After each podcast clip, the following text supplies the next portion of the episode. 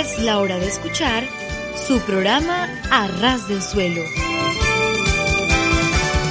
Un programa lleno de comentarios acerca de hechos y personajes que marcaron la historia del mundo.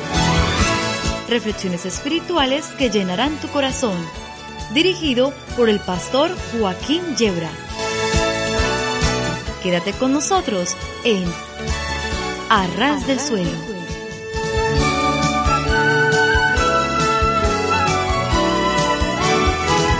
Sí, sí, sí, estar a ras del suelo es de lo mejor que nos puede ocurrir. Porque si tropezamos y caemos, nos hacemos muy poco daño. Y en cambio, si subimos a los cerros de Úbeda, las caídas pueden ser peligrosas. Y no digamos si trepamos hasta la Inopia, provincia del mismo nombre, entonces las caídas son ya mortales de necesidad. De modo que nuestra propuesta, queridos amigos, queridos oyentes, es estar a ras del suelo, entiéndase los pies, pero eso sí, ¿eh? Con el corazón bien alto.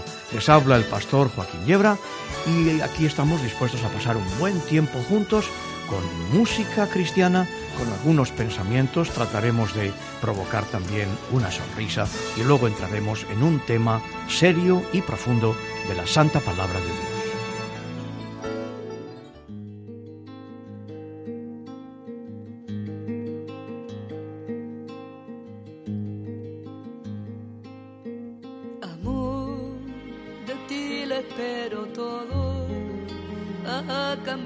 vida, hoy me siento feliz. Tú saliste a mi encuentro, sanando toda herida y todo sufrimiento. Eres mi canción, eres mi guía, en tu palabra está mi vida, amigo fiel que llevo dentro. Solo en tu presencia tengo paz. Este es el gozo que me da. Es verdad, Señor, que yo te anhelo. Maestro, maestro, tú venciste.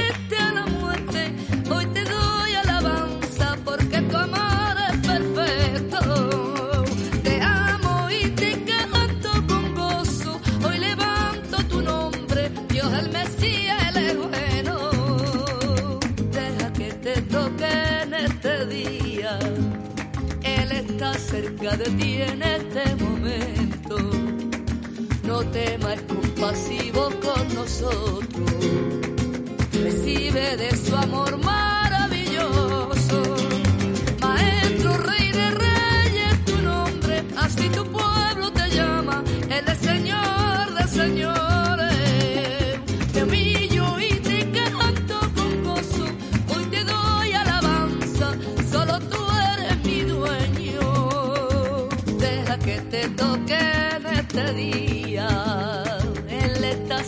de ti en este momento. No temas, compasivo con nosotros. Recibe de su amor maravilloso.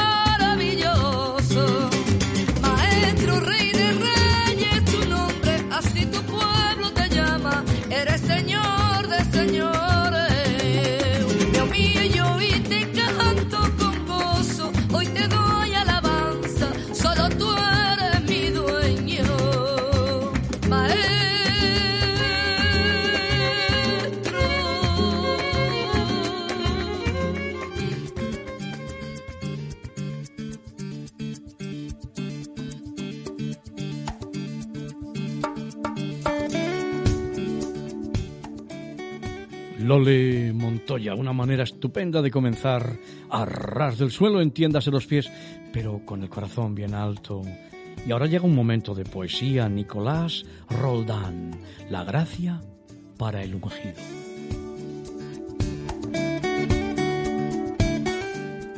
El Dios Todopoderoso ha designado a su Hijo como heredero abundoso de su reino y lo bendijo, dándole el lugar honroso de su diestra. Así lo dijo en su libro. Y es curioso, El Señor da a su ungido el cetro de la realeza, símbolo del elegido de gloria y de pureza.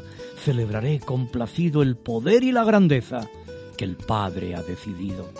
Del cielo ha sido nombrado sumo sacerdote eterno, el Señor Hijo encumbrado por el Padre sempiterno, sea por siempre alabado el Melquisedec moderno que a los suyos ha salvado.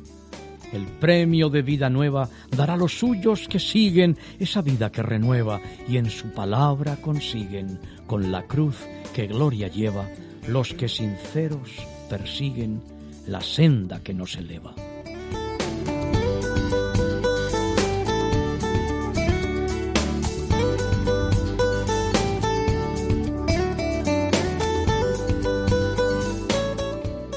El pastor Samuel Vázquez Figueroa de la comunidad cristiana Vida Abundante de Alcobendas en Madrid, nos escribe y dice, los que llevamos un rato en esto de la fe, sabemos que no es fácil emprender y hacer cosas si no estás dispuesto a correr ciertos riesgos, dar un paso de fe. Es dar un paso al vacío de los hombres porque siempre nos ha gustado tener todo bien atado y saber cuál es el resultado de nuestra acción antes de emprenderla para no correr riesgos. Pero todos sabemos que si hacemos una lista de lo que puede suceder, no haríamos más de una cosa. El hombre es racional y como tal espera que todo sea tan racional como él hasta que nos encontramos con Dios. Dios no es racional, por lo menos no es racional conforme a nuestra limitada mente. Pero después de un rato en esto de la fe, me da por pensar que Dios es un ser racional a su manera. Para Dios es racional que el mar rojo se divida para que cruce Israel, que haya maná en el desierto, que se derriben las murallas de Jericó, que el cojo a la puerta de la hermosa sea sanado y que el hombre, a pesar de ser un caso perdido, sea perdonado. A lo mejor me estoy volviendo loco, pero yo creo que los irracionales somos nosotros. Estamos tan preocupados por nosotros que no nos olvidamos de mirar a Dios y de tener fe, fe en que Él hará aquello que a nosotros nos parece que es imposible. Ahora es verdad que tenemos que aprender a diferenciar entre las intenciones propias y las intenciones de Dios para no caer en el error. Pero hay dos claves que nos muestran una realidad. Primero, conocer quién es Él. Si estuviéramos dispuestos a renunciar al pecado como manera de vivir y aceptar los mandamientos y las enseñanzas del Señor como norma de vida, la cosa sería diferente. Debemos esforzarnos por conocer al que nos ha rescatado de la muerte. Y en segundo lugar, debemos estar dispuestos a que nuestra vida con Dios no se base solo en conocimiento, sino en experiencia. Cuando solo conoces a Dios por lo que ves que ha hecho en otros, pero no por lo que hace en ti, entonces te das cuenta de que lo que hiciste o emprendiste venía de ti, no de Él. Muchos de nosotros tenemos conocimiento de Dios aún en la limitación de las palabras, de la propia palabra conocimiento, porque el verdadero conocimiento se confirma con la experiencia de relacionarme con Dios. No debemos limitar al Señor en nuestra vida y luego echar la culpa de nuestros fracasos, porque Él no es un fracasado, sino el Dios de victoria. Prueba, y si quieres, me lo cuentas. Nos vemos en el cielo. Pastor Samuel Vázquez Figueroa. Gracias, Pastor.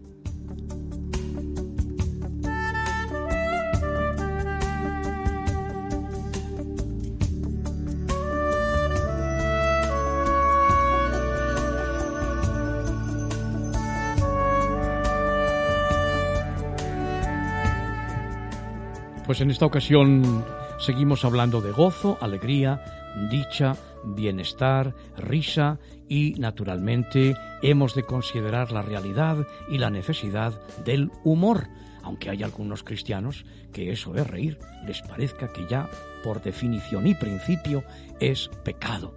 Pero nosotros seguimos afirmando que hay lugar para el humor sano, limpio, sin recurrir al exabrupto, sin utilizar la palabra soez, sin emplear términos que nos sonrojarían delante de nuestros hijos o delante de Dios.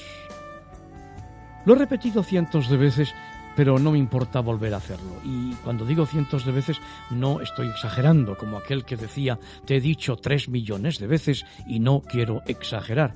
Esto es verdad que lo he debido decir por lo menos cien veces, que una de las más evidentes características de una secta o de un sectario es su falta de humor. Gracias a Dios que los cristianos estos cristianos de a pie, que no nos pasamos la vida juzgando a los demás, gozamos de y con el humor. Bueno, eso sí, unos más que otros. Cuando todo parece tan serio y trascendente que nadie puede reír, algo no funciona bien. Pretender cruzar un desierto sin llevar en la mochila un libro de humor es tan peligroso como proveerse de agua el que no se provee de algo de humor en la vida se parece muchísimo a aquel que quiso asar la manteca. El humor es arma poderosísima para no olvidar nunca que todo es relativo, excepto el amor de Dios. El humor es un amortiguador excelente para cuando hay truenos y relámpagos en la vida.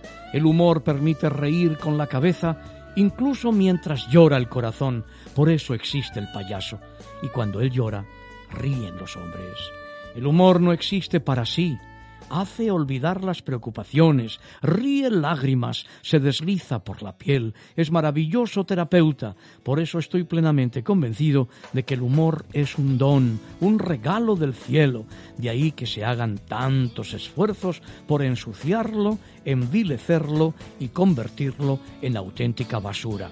Dicho de otra manera, por eso existen tantas imitaciones del humor como de todas las cosas preciosas. Hay imitaciones de los diamantes, de los brillantes, de las esmeraldas, pero nadie se va a poner a imitar el pan o unos churros. Es más sencillo, más fácil y más barato hacerlos directamente. Pero de las cosas preciosas siempre hay imitaciones. Sonríe que Jesús te ama. Y como dijo el humorista español, humor se escribe con H.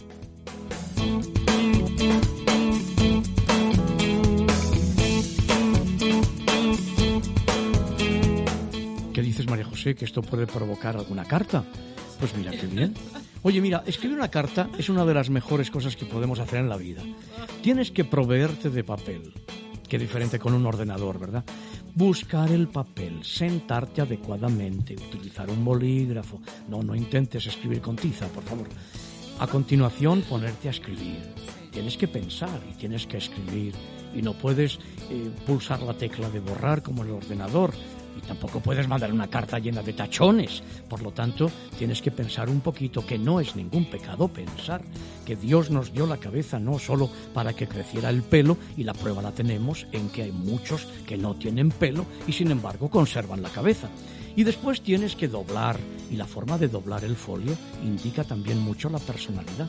Tienes que introducir ese folio aunque es un, término muy genérico sobre el folio, esa hoja de papel dentro de un sobre. Después tienes que cerrar el sobre, que normalmente siempre lo pasamos por la lengua. Y a continuación tienes que poner un sello de correos o bien ir a la estafeta para pues enviar esa carta. Es todo un esfuerzo, ¿eh? Todo un esfuerzo. De modo que si esto provoca una carta, gloria a Dios, una alegría recibir cartas de los amigos, de los queridos radio oyentes. Sí, es así, es así. Bueno, pues mira, tengo aquí un texto muy bonito, seleccionado por el pastor Armando Santana, que se titula Buscar lo mejor.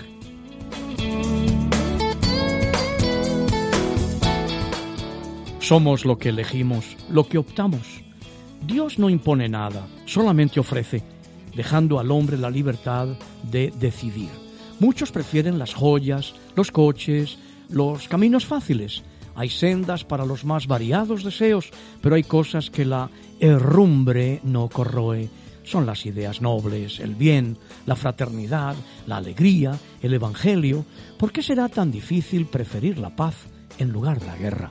El amor en lugar del odio, la generosidad en lugar del egoísmo, la acción en lugar de la comodidad, la confianza en lugar del orgullo, el perdón en lugar de la envidia, el desprendimiento y la pobreza en lugar de la satisfacción, el corazón de niño en lugar de la vanidad.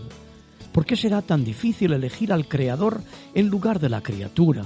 El sacrificio, la renuncia, lo correcto, lo humano, el deber, en lugar del placer. Ojalá que todos sepan optar, los padres, las madres, los jóvenes, los niños, en todo momento debemos decidir Podemos siempre escoger las cosas mejores, la luz en lugar de las tinieblas, la comunión de vida en lugar de la soledad, la unión en lugar de las separaciones, la verdad en lugar de la mentira, Dios, los hombres y la familia en lugar de la evasión y de la irresponsabilidad. Para ser feliz, decídete por lo verdadero, lo justo, lo difícil. Felicidad es sinónimo de sacrificio, de renuncia, abnegación. En todo tiempo lleva a tus hermanos a vivir la fraternidad. El mundo necesita de fraternidad, la que depende de ti y de tus elecciones. Trata con amabilidad a todos. El pasajero que viaja a tu lado no es tu enemigo ni tu competidor. Es un hermano a quien debes tratar con amabilidad. No rezongues con el fin de desahogarte. Busca consolar más que ser consolado. Y aunque sea sin darte cuenta, serán recompensadas las benevolencias de tu corazón. Nunca es tarde para hacer el bien, para ser hermano, para decir cuenta conmigo. La decisión es tuya. Piensa y resuélvete siempre para lo mejor.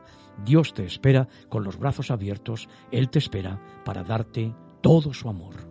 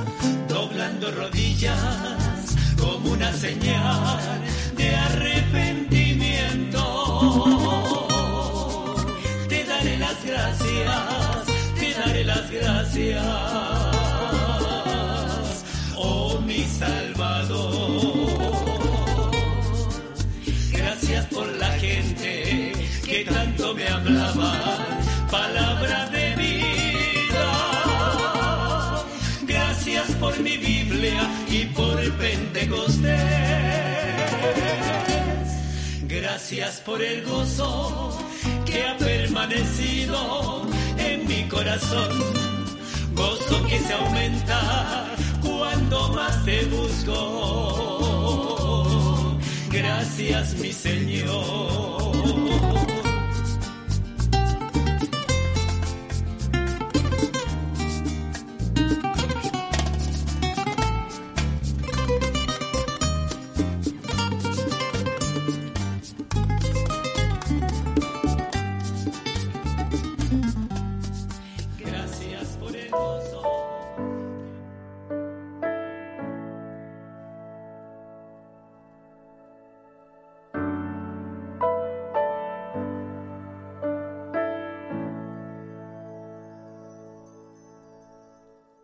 Pues nos llega un texto de un hermano muy querido y respetado, don Juan Luis Rodrigo Marín. Fue mi pastor, caramba, y en alguna medida lo seguirá siendo siempre.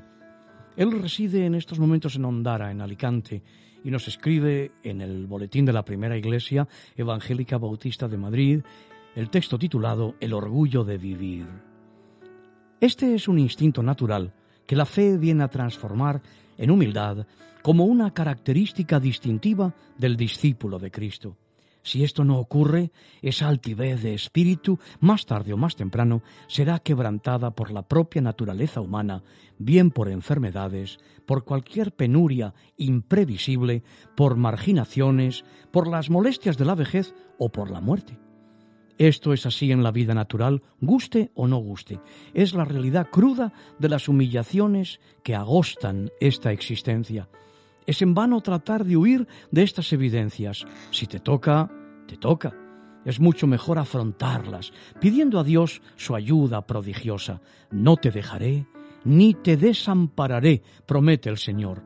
La experiencia de la fe nos muestra cómo el Señor nos ha sido propicio tanto en la bonanza como en el dolor y en los cambios bruscos de la vida.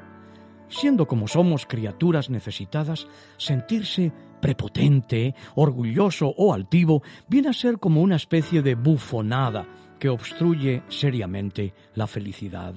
Dios nos ha dotado de los elementos necesarios para ser dichosos, no nos ha creado para la desgracia pero el pecado de la desobediencia humana nos ha enfrascado en una historia sanguinaria e injusta que por sí misma y de sí misma no da para más, sino para ciertos y pocos hipos de satisfacción. La arrogancia no está en armonía con la creación. Por ahí la persona no hace más que echar piedras sobre su tejado. Leemos en la Biblia que Dios al altivo mira de lejos, rechaza el orgullo y cualquier clase de engolamiento. Por ello, en su manifestación gloriosa en Jesucristo, nos da muchas lecciones de humildad, una detrás de otra, como algo prioritario de la vida de cada día. La humildad es un producto de la santidad. Ser santo es sencillamente ser un creyente, apartado de los caminos torcidos de un mundo decadente y tratando de vivir otro estilo de vida, una vida de fe según las enseñanzas del Evangelio. La humildad es algo que hay que aprender la lección, el modelo, no es un trato ni una doctrina, sino la persona viva de Jesucristo, quien nos dice, aprended de mí, que soy manso y humilde de corazón. Con sus palabras y su vida está proponiendo constantemente la humildad a nuestra arrogante ignorancia.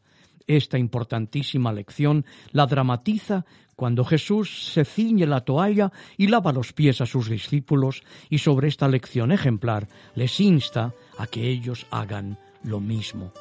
El hombre, perdido en sus pecados, sus vanidades y devaneos, jamás se hallará a sí mismo como corona de la creación, es decir, en la dicha como fue creado por Dios, a menos que se arrepienta y acepte la redención por su gracia en Cristo.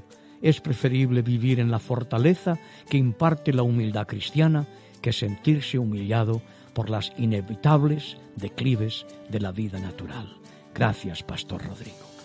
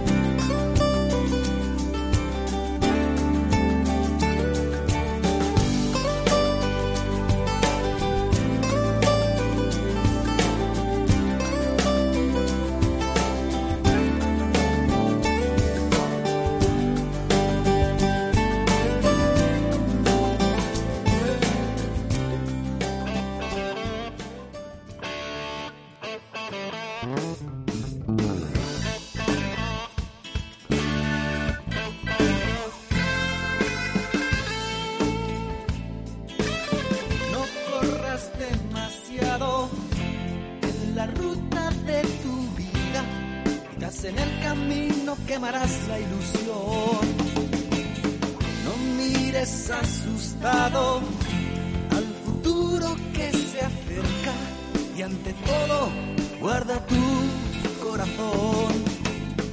Acuérdate de aquel que te creó antes que llegue a ti el día sin sol.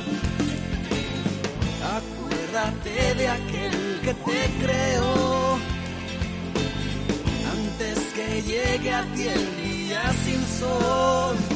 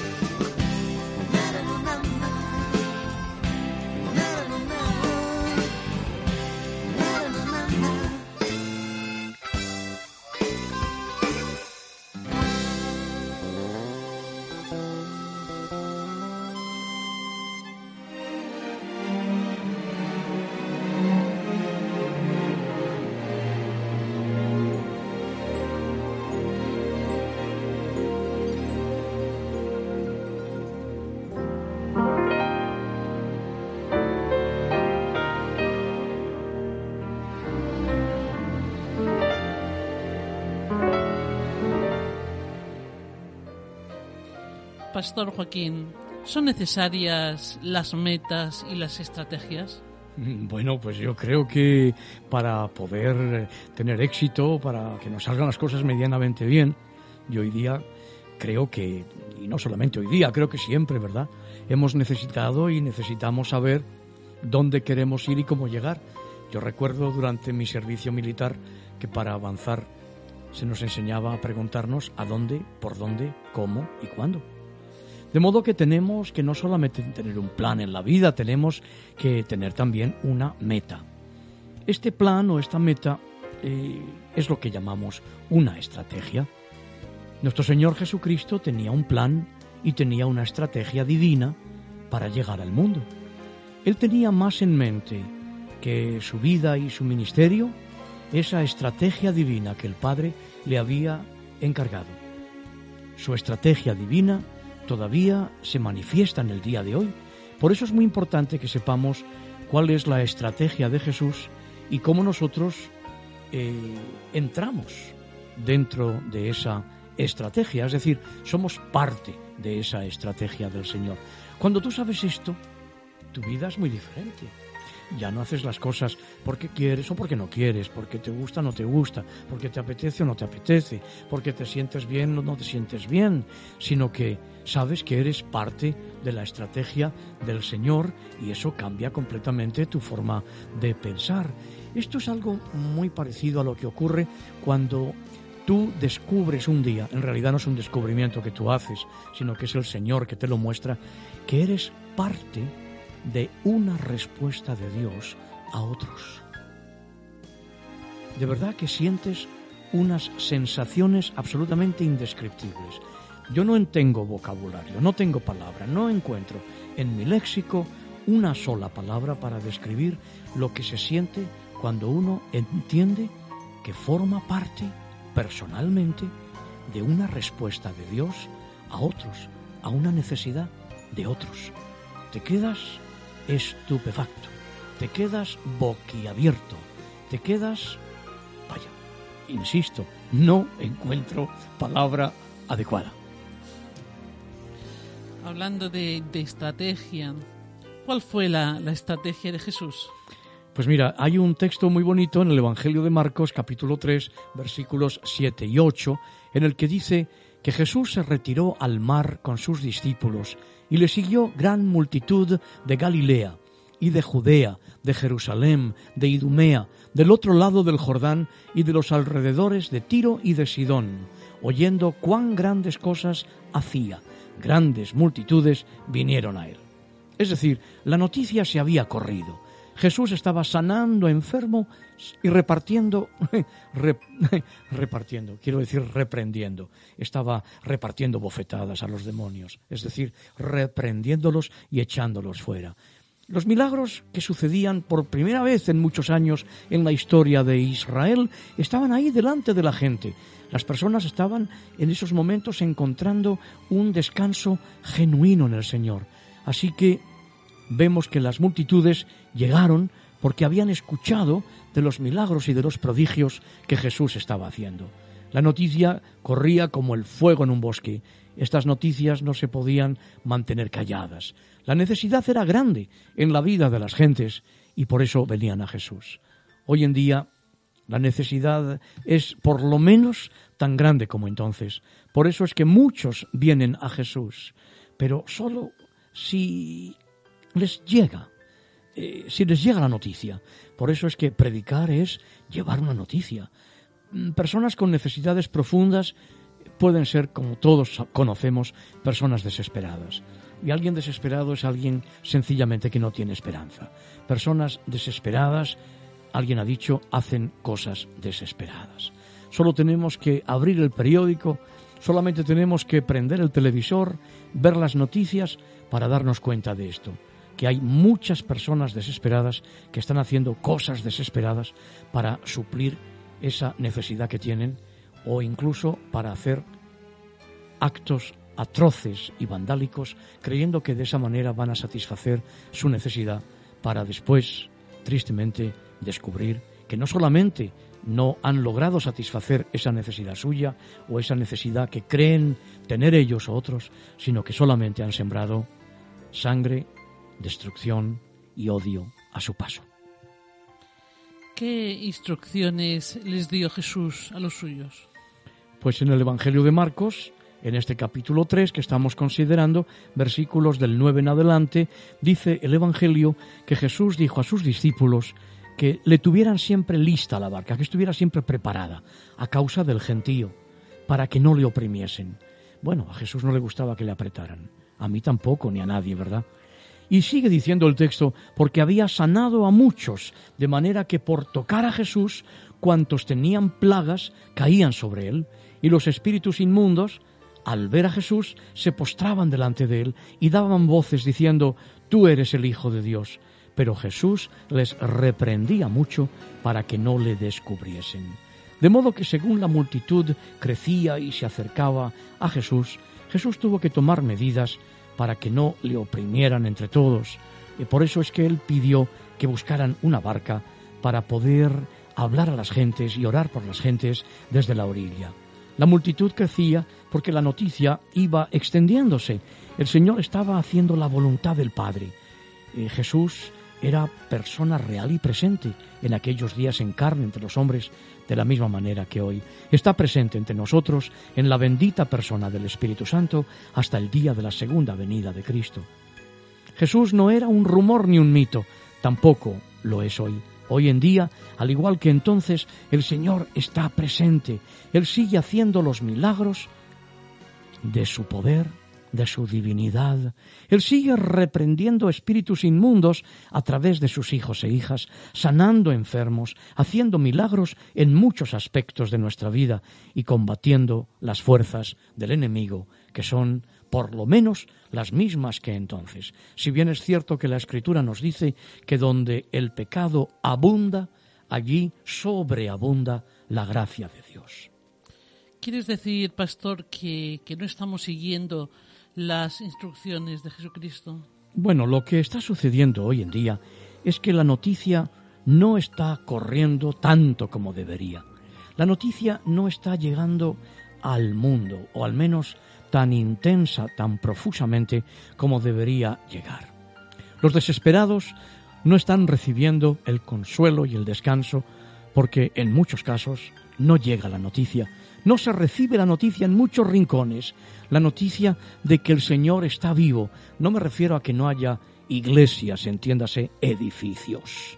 Me refiero a que no está llegando la noticia de que Jesucristo vive, de que Él está con nosotros, en la bendita persona del Espíritu Santo, que es su propio Espíritu, el Espíritu del Padre y del Hijo, que Él está vivo entre nosotros haciendo milagros, salvando almas. No está llegando la noticia a muchas personas del mundo. Y aquí es donde vamos a empezar en el día de hoy, con las grandes multitudes que vinieron a verle, con la esperanza de que sus necesidades fueran suplidas. Y así Bajo esas condiciones fue como el Señor escogió a sus doce discípulos que llamó apóstoles, es decir, enviados. Y en esa manera del Señor de escoger, vemos la estrategia divina también, esa estrategia que Jesús tenía en su mente.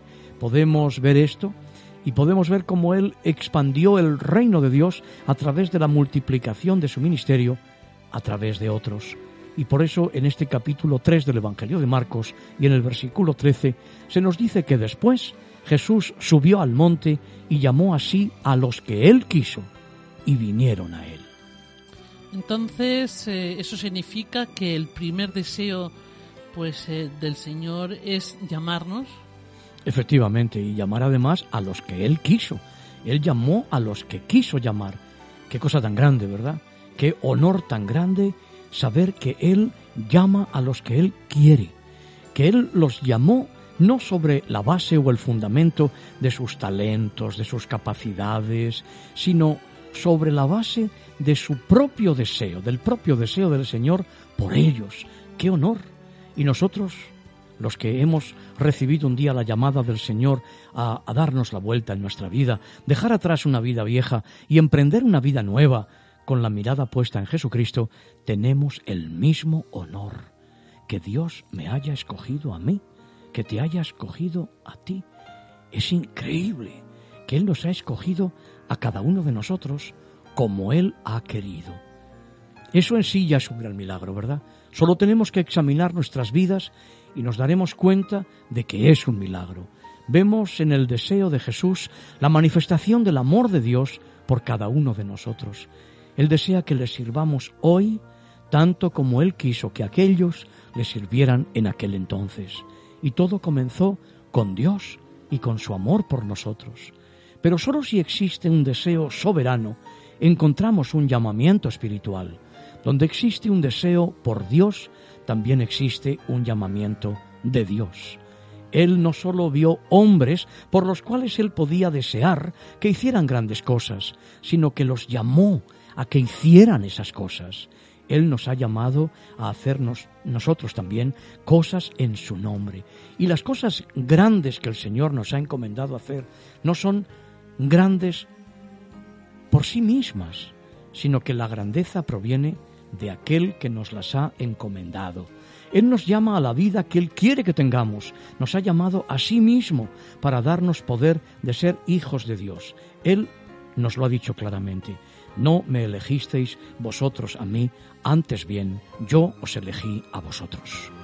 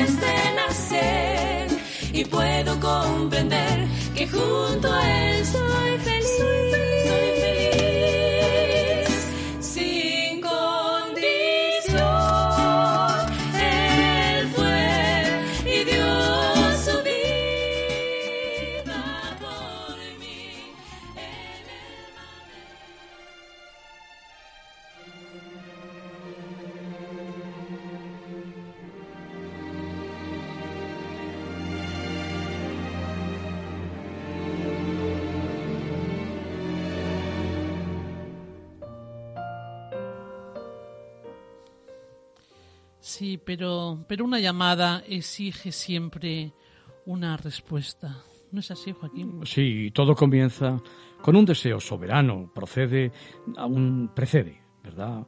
Efectivamente la llamada espiritual, pero concluye con una respuesta seria, es decir, con un compromiso. Lo que sucede es que muchos son llamados, pero pocos responden en fe a ese llamamiento. No solo hay un llamamiento a ser discípulos de Jesús, existe un acondicionamiento por el cual el Señor nos, nos prepara. Por eso es que en Marcos capítulo 3, que estamos considerando, en los versículos 14 y 15, se nos dice que estableció a doce para que estuviesen con Él, primero de todo, que estuviesen con Él. Dos, y para enviarlos a predicar. Tres, y que tuviesen autoridad para sanar enfermedades y echar fuera demonios. Pero lo primero de todo no es enviarles a predicar, sino para que estuviesen con Él. Pero, pastor, ¿por qué, ¿por qué nos llama Jesús? Pues mira, en estos versículos vemos tres razones importantes del por qué Jesús nos ha llamado a Él. Igual que a los discípulos primeros, Jesús nos ha llamado a nosotros. En estos momentos está llamando a alguien. Por eso es que hacemos este programa de radio. Nos ha llamado a que compartamos su vida, su obra y su poder con otros. Cuando Jesús llamó a los doce, la palabra nos dice que los llamó para que estuviesen con Él. En otras palabras, para que compartieran sus vidas con Él y la de Él con ellos. Pero lo más importante, Él quería impartir su vida en ellos. Pero la única manera que Él podía impartir su vida en ellos era estando con ellos. Hay muchos hoy en día que quieren tener el poder de Jesús, pero no están dispuestos a caminar con Jesús, no están dispuestos a pasar tiempo con el Señor. Se nos olvida que la única manera de tenerle a Él es de pasar tiempo a solas con Él. Nuestra primera prioridad es tener una relación íntima con nuestro Señor. Por eso llamó a los discípulos, primero de todo, a que estuvieran con Él. igual nos llama a nosotros hoy para que estemos con Él. Si vamos a tener un verdadero progreso, un auténtico desarrollo en nuestra vida cristiana, tenemos que estar con el Señor, apartados de Jesús, sin tener comunión con Él, a través de la oración, de la palabra, simplemente no creceremos. No existe manera fácil o un, decir, un atajo. Él nos ha llamado a tener comunión con Él, a compartir su vida, pero Él también nos ha llamado a compartir su obra. Por eso en el versículo 14 dice que para enviarlos a predicar. ¿Quieres decir, Pastor Joaquín, que todos, y subrayo esta palabra, todos, pues que estamos llamados a predicar la palabra de Dios. Sí, naturalmente que sí, a compartir la vida de nuestro Señor y Salvador con otros, a llevar la noticia de que Él vive, de que Él es real, que no existe otro, que solo Jesús puede cambiar vidas para suplir la necesidad de los desesperados, que tenemos comunión con el Rey de Reyes y Señor de Señores, el eterno yo soy. Predicar no solamente es llevar el Evangelio, eh, se refleja en cómo nos comportamos, cómo hablamos y también nos llamó a compartir, es decir, tener una parte en su poder. Eso es lo que significa tener autoridad. ¿Quieres decir que a todos pues se nos ha otorgado autoridad espiritual para echar fuera eh, demonios y curar enfermedades? El versículo 15 de este capítulo 3 de Marcos dice que para que tuviesen autoridad para sanar enfermedades y para echar fuera demonios. A nosotros y a todos los discípulos se nos ha dado autoridad, autoridad delegada por Jesucristo, autoridad para vencer las tinieblas, autoridad que nos ha sido dada y que es tan grande que tenemos autoridad nada menos que sobre el imperio de Satanás, Dios le reprenda. Pero la clave otra vez radica en que tenemos que conocer al Señor íntimamente. No es suficiente que conozcamos de Él, acerca de Él. Es necesario conocerle a Él íntimamente. Según vayamos conociéndole, tendremos autoridad. Él nos ha llamado a compartir su vida, su obra y su poder. Hemos confundido la relación con el Señor con una religión de formas, eh, un formalismo, ¿no es cierto? Mira, yo creo, yo creo que sí. El cristianismo es la relación de la persona con Jesucristo y la relación de un cristiano con otro cristiano también. Alguien nos puede decir, yo no necesito asistir a la iglesia para ser cristiano. Bueno, esto es una verdad a medias. Eh, es verdad que ser cristiano es ser un seguidor de Jesucristo, pero también necesitamos entender que un pez necesita vivir en la mar y que no hay peces que vivan en solitario. Los peces los encontramos siempre en colonias, los encontramos siempre en bancos, bancos de peces. Eh, ayuda sin duda alguna al compañerismo, cómo no. Dios quiso que el pez viviera en el agua y así también quiere que los cristianos vivamos en comunión los unos con los otros, que tengamos compañerismo, que nos juntemos. La propia palabra de Dios nos dice para qué, para estimularnos al amor y a las buenas obras. La vida de un pez fuera del agua es igual a la de un cristiano que no vive en comunión con Jesús y con la iglesia de Jesús. Solamente cuando nos reunimos en el Señor, con la base de su vida, podemos tener una comunión cristiana con otros hombres y mujeres que han experimentado el mismo encuentro con el Señor. Es decir, que el mensaje para nosotros es que cuando Jesucristo nos llama, Él asume responsabilidad por nosotros. Nosotros no tenemos que comprometerle a Él para ser lo que Él nos ha llamado a ser. Es decir, que lo que Dios hace es apartarnos para Él y Él nos prepara para su servicio. El Señor no nos ha llamado, acondicionado y comisionado para que solamente tengamos nuestros propios recursos para hacer su obra. Eso produce en quienes viven así, que los llamamos vulgarmente llaneros solitarios, un orgullo muy grande y una prepotencia enorme. Según le respondemos al Señor en fe, viniendo a Él, teniendo en comunión con Él, entregándole nuestras vidas, encontramos su vida reproducida en otros. Entendemos entonces lo que nos dice la Escritura, y la Escritura nos dice que somos carne de su carne y hueso de sus huesos, y que somos miembros de ese cuerpo, cada uno en particular, y que somos miembros los unos de los otros.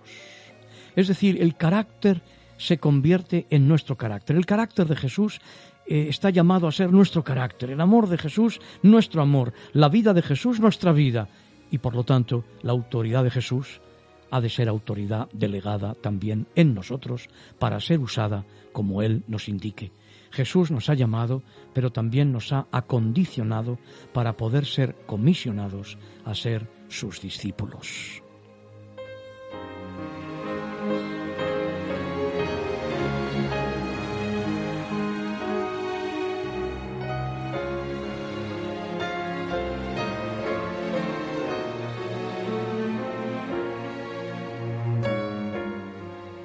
Dice el Evangelio de Lucas capítulo 12 versículo 32, palabras de Jesús, no temáis manada pequeña, porque a vuestro Padre le ha placido daros el reino. Tú en estos momentos, querido amigo, querida amiga, puedes tomar la decisión de entregar tu corazón a Jesucristo. Si lo haces, pasarás de muerte a vida.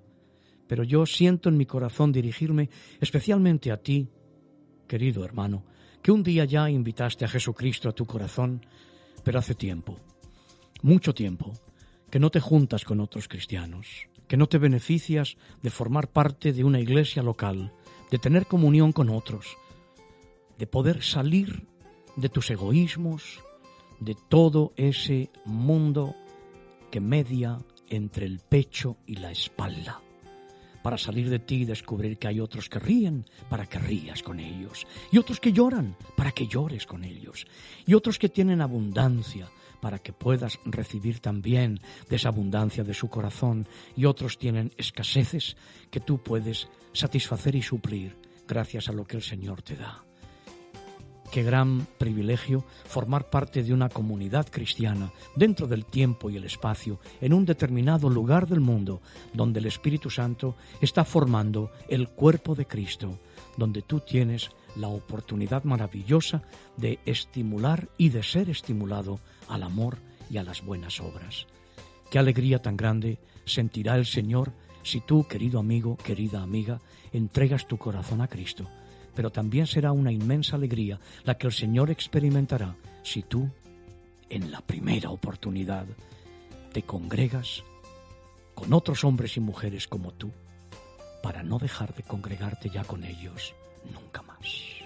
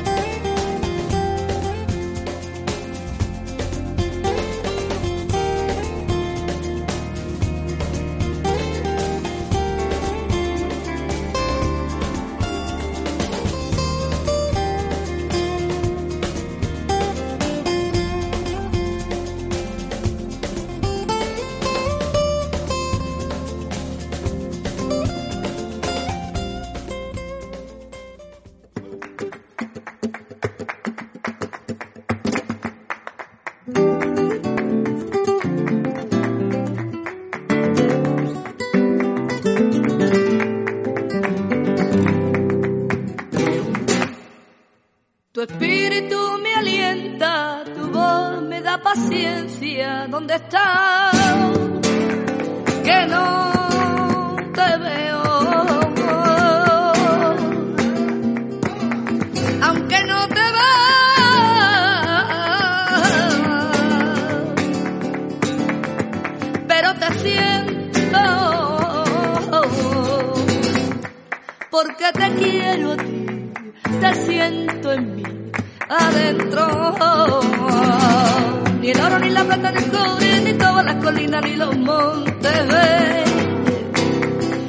Pueden esconder, que caben en el hueco de la mano de uno que yo sé.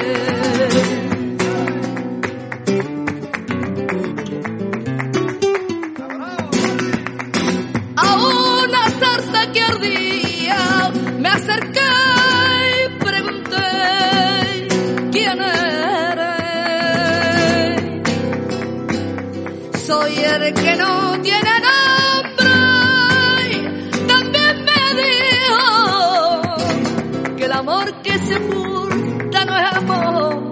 que no es sincero el corazón. Mejor no ocultarlo.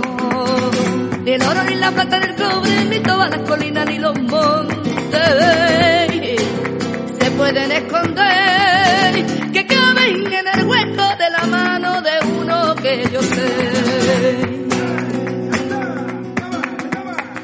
Presente, pasado y futuro, para ti no hay secreto ninguno. Cuando acaba la ciencia empiezas tú y aparecer milagro. Lo que la gente no cree pasará, en una nube blanca vendrá y nos llevará, y nos llevará. Lo que la gente no cree pasará, y en una nube blanca vendrá y nos llevará, y nos llevará. Ni el oro, ni la plata, ni cobre, ni todas las colinas, ni los montes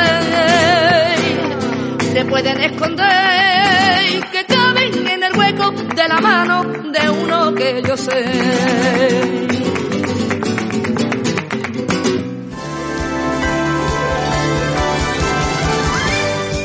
Gracias por vuestra atención. Hemos pasado un buen tiempo juntos. Volveremos a encontrarnos, será con el favor de Dios y será naturalmente a ras del suelo. Entiéndase los pies, pero con el corazón bien alto. Hasta entonces, que el Señor os bendiga y os guarde. Adiós.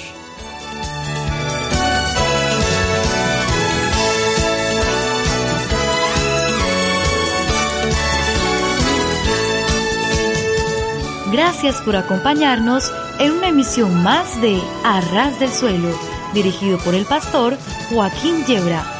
En nuestro próximo encuentro tendremos más noticias de interés para ustedes. Hasta entonces.